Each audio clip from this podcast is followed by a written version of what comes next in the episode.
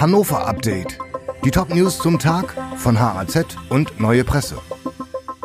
Dienstag, der 18. Juli. Angriff auf Transfrau. Wieder ist es in Hannover zu einem queerfeindlichen Angriff gekommen. Mehrere Männer haben am Samstag eine 44-jährige Transfrau am Steintor verprügelt.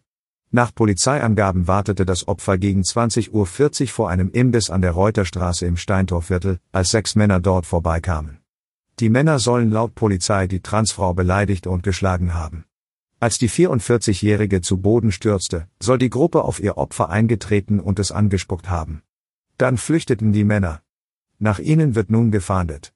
Es ist der zweite Angriff innerhalb weniger Wochen auf Menschen aus der queeren Szene.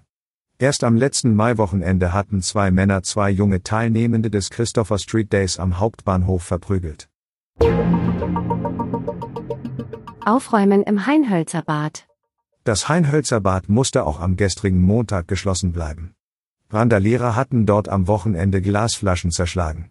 Die Säuberungsarbeiten erwiesen sich als aufwendig, weil das weiße Glas unter Wasser kaum zu erkennen ist. Vermutlich waren die Randalierer am Wochenende über einen Zaun ins Naturbad geklettert.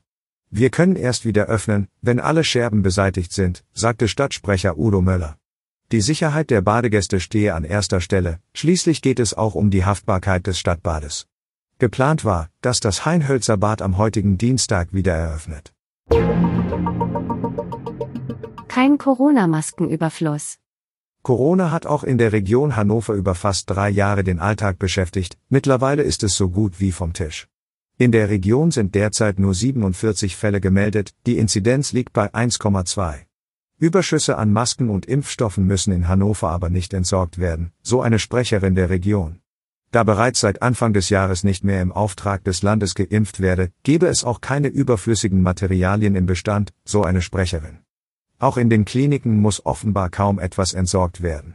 Das ergab eine Umfrage im Klinikum Region Hannover und in den Diakovere Krankenhäusern. Weiter Probleme mit E-Scootern. In Hannover gibt es weiter Probleme mit falsch abgestellten E-Scootern. Das bestätigte die Stadtverwaltung.